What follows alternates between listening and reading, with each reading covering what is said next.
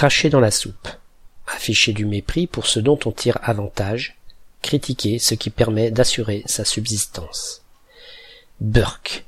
Chacun est libre de cracher dans sa propre assiette de soupe s'il tient vraiment à en rehausser un peu le goût. Mais il n'est pas vraiment bien séant de le faire dans celle du voisin. Oui, même s'il a la tête tournée.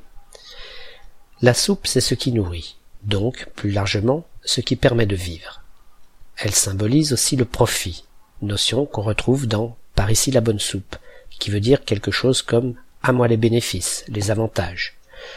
Alors cracher dessus ou dedans, avec toute la connotation de mépris que cette action peut avoir, c'est montrer vraiment peu de considération pour cette nourriture pourtant indispensable ou pour les avantages ou bénéfices qu'on peut en tirer.